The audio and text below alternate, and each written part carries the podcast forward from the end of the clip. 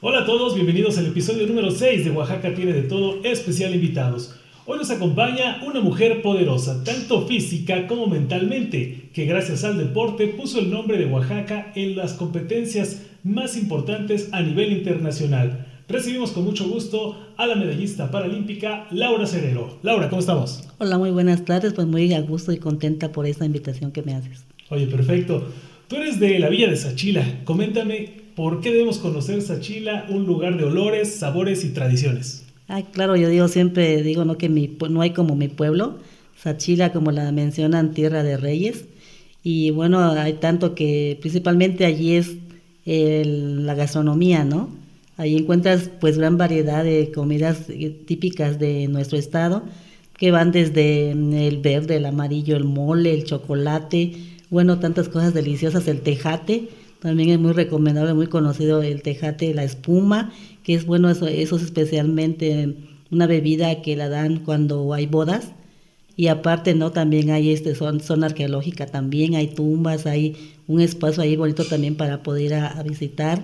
La gente muy cálida, muy amable. Ahí están los zancudos, los danzantes, las fiestas de los barrios. Y precisamente para la gente que está en otros estados, Oaxaca tiene esa riqueza de que es la, la capital, pero a su alrededor están los valles centrales y cada comunidad tiene, es un mundo aparte, por así decirlo, ¿no? A la hora cada uno tiene su tradición. Y lo dices, ahí en Sachila, aparte de que es la villa de Sachila, tiene sus barrios y cada una tiene sus tradiciones, sus costumbres y qué decir de su comida.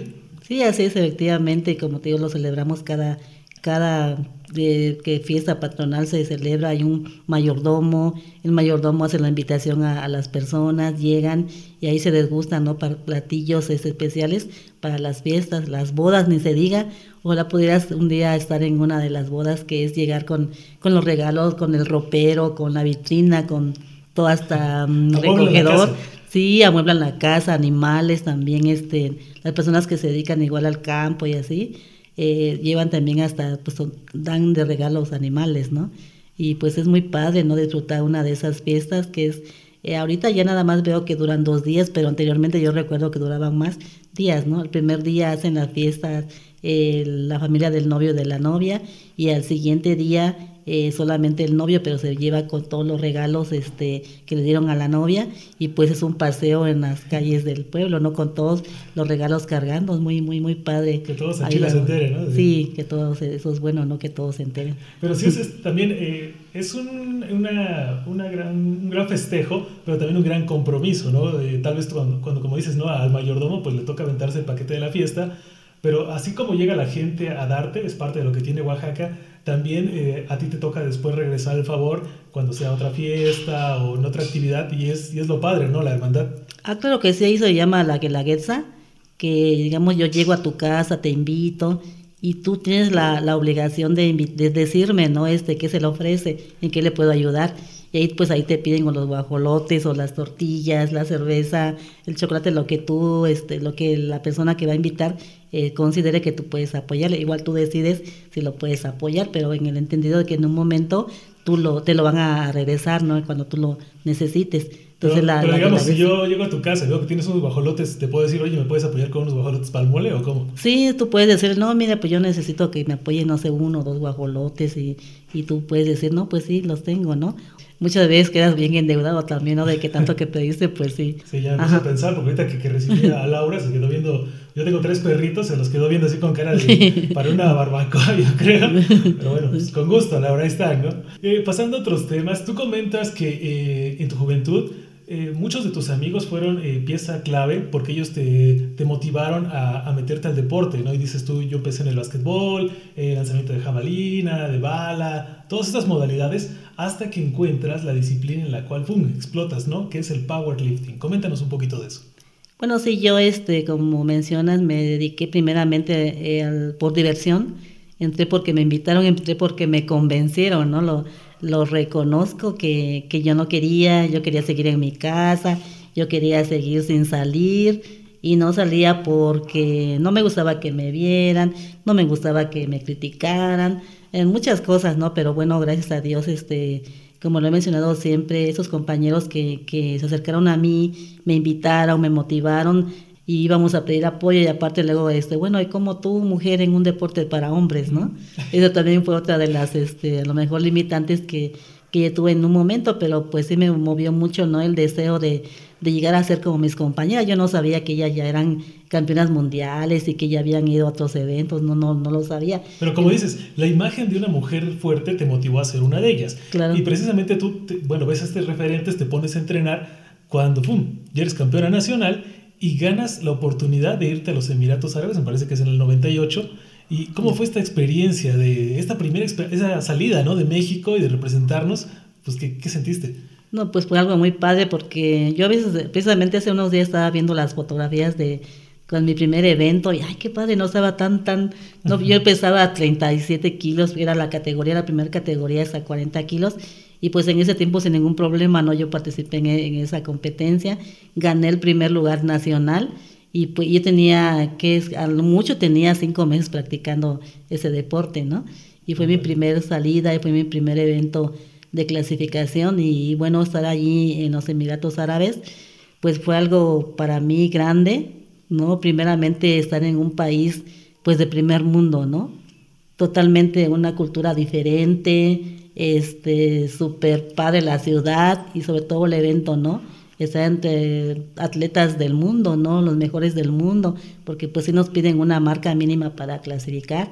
Yo en ese evento quedé en cuarto lugar y pues para mí fue algo muy, muy emotivo, muy significativo. Te rayitas, sí, sí, este, me quedé, este, estaba checando también a, bueno, siete kilos de la medalla, ¿no? Pero digo, no, a mí me motivó mucho ese momento y yo dije, pues estoy iniciando, estoy empezando, yo que tengo, quiero, quiero, este, seguir en esto, ¿no? Y pues a, raíz de ese, de ese evento, pues, este, me, me puse mi meta, ¿no? De llegar en un momento a estar en un evento, pues, de los que todos anhelamos, faltaban dos años para ese evento y ese fue el objetivo, estar en los Juegos Paralímpicos y pues lo logré, estuve allí y fíjate que cuando ya este, la competencia y demás, yo mi primer levantamiento, mi segundo, mi tercero, súper bien. Pero pues ya en un momento yo me fijaba, este, bueno, al menos las, la chica de primer lugar, ah, qué padre, noventa y tantos kilos, ¿no? Y ya este, en un momento ya terminó la competencia y ya este, yo me fui a, a quitar mi, mi ropa de competencia y llega mi entrenador. Este, felicidades, ah, gracias profesor. No, pues por tu medalla. Le digo, ¿cuál medalla? No es que ganaste medalla. Le digo, no, no, yo no, no, yo no, no, este, no. No no, ajá, no lo escuché, no yo, porque bueno, todos en inglés y no, yo pues medio lo entendí ahí, ¿no? Pero nunca me, nunca escuché ni nada de que yo hubiera ganado la medalla de bronce, ¿no?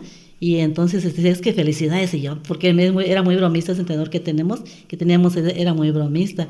Y yo digo, no, no es cierto, es que sí ganaste. Y ya me convencí hasta que ya se acercan para, para el doping, ya que bueno, ganas una medalla, ya no te, se separan de ti hasta que ya vas al doping. ¿no? Ah, pues ahí ya me convencí. Sí, pero sí son este emociones bien bonitas, ¿no? Que en ese momento pasas estar allí en, la premiación, estar, ves ondear tu bandera, no escuchas al himno porque es tercer lugar, no, pero tu bandera y ver a tus compañeros también que te van a, echar porras y eso, ¿no? Muy pues, emotivo, ¿no? Súper padre, claro que sí, sí, ¿no? Sí, ustedes están viendo aquí a Laura, es súper sencilla, pero bueno, la experiencia que ha ganado a nivel internacional, créanme que pocos, y les voy a comentar un poquito de lo que ha logrado. Corrígeme si hay algún dato extraño. Por ejemplo, en Sydney, Australia, que fue en el 2000, obtiene medalla de bronce, en la categoría de 40 kilogramos.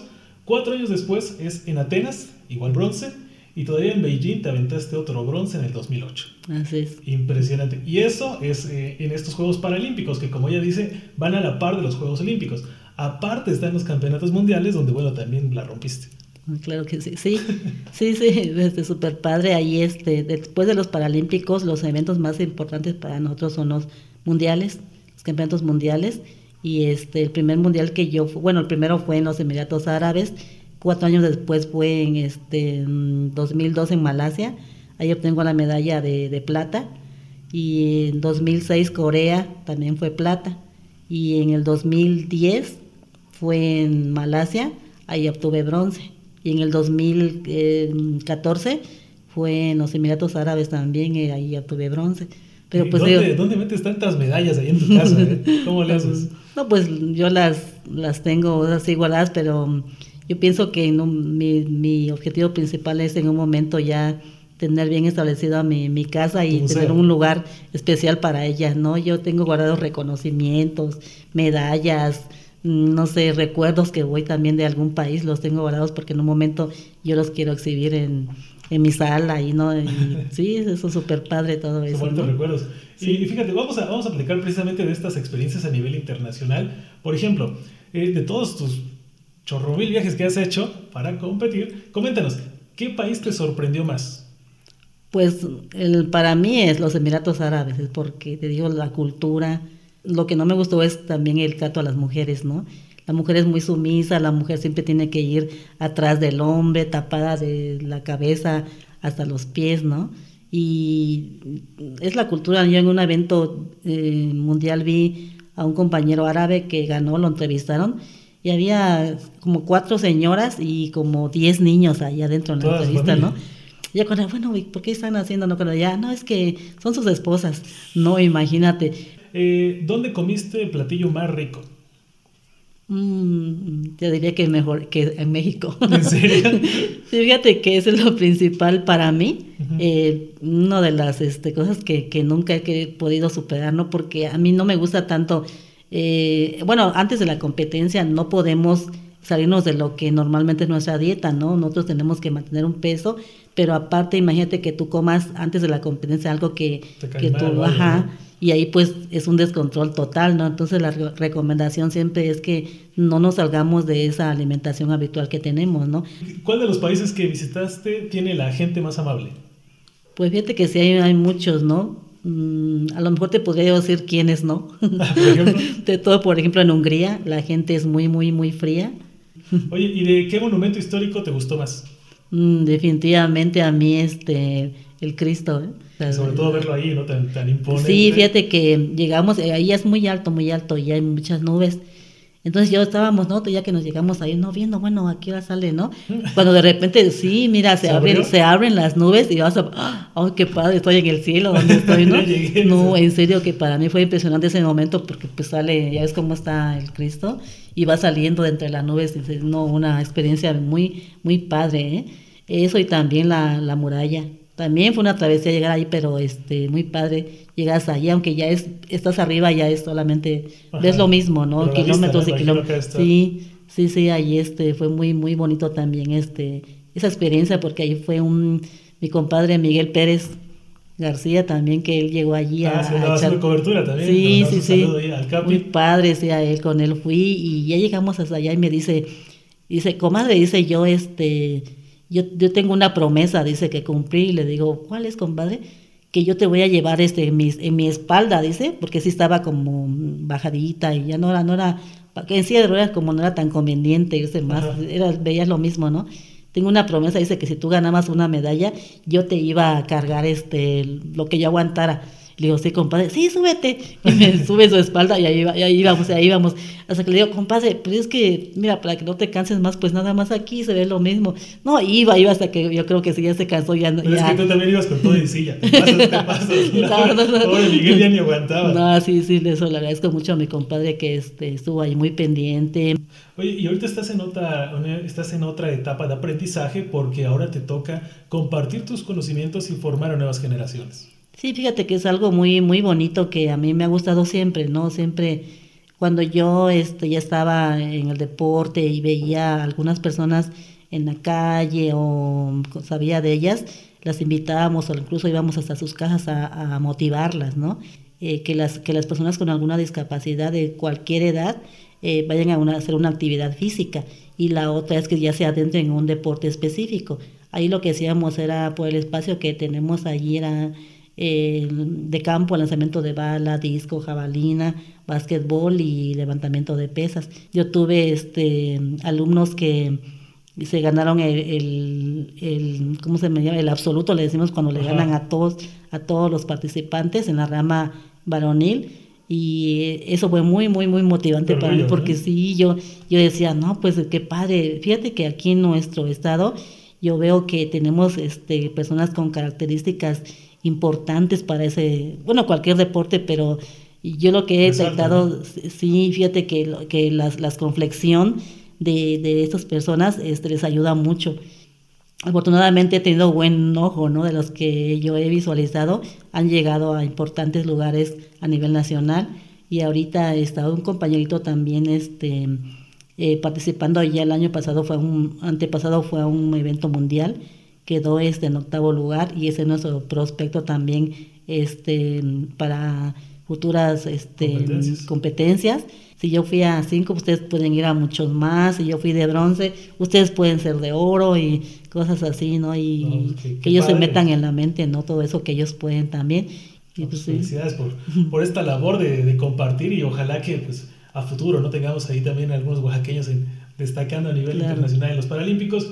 Oye Laura, estamos llegando a la parte donde te ponemos a prueba, esta es una nueva sección, donde vamos a ver qué tanto conoces del folclore oaxaqueño. Y yo te voy a mencionar una frase y tú me dices a qué se refiere y vamos a tratar de explicarla para aquellas personas que tal vez son de otros estados y no, no es tan común escucharlas. Por ejemplo, eh, ¿a qué se refieren cuando dicen esa Laura entrena mucho y está bien la ayuda? La ayuda que soy fuerte. Exactamente. ¿Pero por qué decimos así los oaxaqueños? Eso sí no lo sé. Porque sí, lo que yo sí siempre he escuchado es, ah, hasta que la ayuda, ya nos, ya nos metemos, damos así el referente de que, ah, pues una persona bien fuerte, ¿no? Pero honestamente, pues yo me, a lo mejor digo que la ayudo porque pues la, la ayuda es de así media, no es tan blandita, ¿no? Sí, no está, está maciza. ok, cuando te dicen, este, como que tengo antojo, tengo ganas de un piedrazo, ¿a qué se refiere? De un piedrazo. Ah, sí, ya sé que a un pan. Ajá. Sí, aquí en Oaxaca es como una botana, ¿no? El que el piedrazo que lo acompañan de vinagre, de, vinagre. de papa, zanahoria, cebolla y con sal de chile o, salsa, ¿no? Sí. Quién sabe si en otros estados tengan algo similar, pero pues aquí no es que te vayamos a dar un piedrazo, ¿no? Sino que es, es un pan con vinagre, remojado en vinagre. Exactamente. Eh, lo de tus hijos, ¿cómo se llaman? Cristian y Ana Laura. ¿Y cuál era más desordenado en, en su habitación? Ana Laura. Por ejemplo, si tú dijeras, este, Ana Laura, te dije que limpiaras este, tu cuarto, tienes todo un chilaquil. ¿A qué nos referimos? A un tiradero, ¿no? A que no ponía nada en orden, todo estaba tirado. ¿Y por qué crees que sea esa expresión de chilaquil? El chilaquil, pues porque el chilaquil son pedazos de tortilla. Está todo despedazado el cuarto, entonces. Ok, y cuando te dicen, este, tengo hambre, ¿qué te parece si vamos por unos higaditos? Ah, uh, una comida deliciosa de, de, de, Oaxaca, ¿no? Los higaditos. Ajá, y digamos, para la gente que tal vez no los conoce, ¿a, qué nos referimos al decir higaditos? Higaditos son, es huevo con este, con, con, puede ser con pollo, puede ser con este, los hígados del, por eso no los hígados, los hígados del, del marrano. Y sobre todo que los acompañan generalmente con una salsa verde, ¿no? Que es, que es bastante rica. Entonces, esos son los higaditos. Los higaditos. Y por ejemplo, cuando dicen, ese muchito no hace caso, míralo, parece chapulín. No. es que anda brincando y brincando, ¿no? Exacto. Inquieto, inquieto. Niño. Inquieto. Eh, fíjate que esta yo no lo había escuchado. Dice, cuando tomamos un mezcalito se escucha decir, hasta no verte Jesús mío. ¿Tú lo has escuchado? Ah. No, eso no. eso no. y eso me decían que es porque a veces eh, aquí en Oaxaca tomaban el mezcal en unos vasitos de veladora, de esos transparentes, y cuando lo tomaban, en, en, el fondo se veía como una imagen. Entonces esa era la expresión de hasta no verte Jesús mío porque te lo estabas empinando todo. Esa es una. Y no sé, por ejemplo, cuando tú veías a alguien o tú estabas ahí con el novio y llegaba tu mamá y te decía, ya nos cayó el chahuistle. Ah sí le he escuchado mucho en esas, en esas expresiones, ¿no? De que ching, ya me descubrieron, ¿no? Ajá, como que ya me cacharon, ya ¿no? me cacharon. Pero el chahuistle, ¿quién sabe qué oh, es el chahuistle? Oye, bueno, muy bueno, voy a investigarlo. Oye, cuando dicen, oye, ese muchacho se ve bien enamorado, para mí que ya le dieron toloache. Ah, sí. ¿A qué se refiere con eso? Ah, pues que ya le dio algo, algo de tomar. Es una bebida, ¿no? De que según que te, que te transforma, te como hace... para el amarre, tal vez como te tonta, ¿no? Podría ser el llamado toloache, así que ojo con lo que tomen aquí en Oaxaca porque igual y acaban enamorados, ¿no?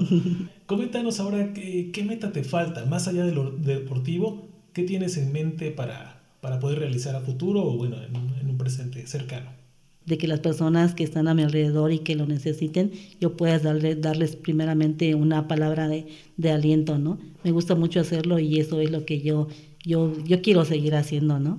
Lo que yo mucho le pido a Dios también es ver bien a, a mis hijos, a mis nietos, que, que estén bien, que, que, no tengan pues mm, enfermedades que disfrutarlos ¿no? sí sobre todo también disfrutarlos no pues qué, bien que le, que le, tienes el tiempo y, la gente para, para, hacerlo y tus redes sociales Laura algún número para que también como dices no más gente conozca de ti aprenda y pues también aquellos que todavía están indecisos pues ven que sí se puede Sí, pues yo solo tengo, este, bueno, por este el correo electrónico, el Face. En el Face yo parezco como Cerero Laura. Y este mm, mi número telefónico lo puedo dar para que es 951 199 93 46. Estoy a sus órdenes y también este, me pueden llamar. Eh, nos ponemos de acuerdo para en un momento este, se integren a una práctica deportiva, una actividad deportiva y pues de acuerdo a sus características y cualidades físicas también podemos integrarlos a los deportes que practicamos ahí, sobre todo en la, unidad deportiva del sistema DIM. ¿no? Pues, felicidades Laura, eh, agradecemos tu tiempo, tus experiencias. Tenemos aquí un, pequeño oh, souvenir. Oh, qué padre. Muchas gracias por haber estado con nosotros. Y bueno, muchas gracias a todos ustedes. Soy Jair García y como dice la canción, la vida es un juego, nada es para siempre, disfruten jugar.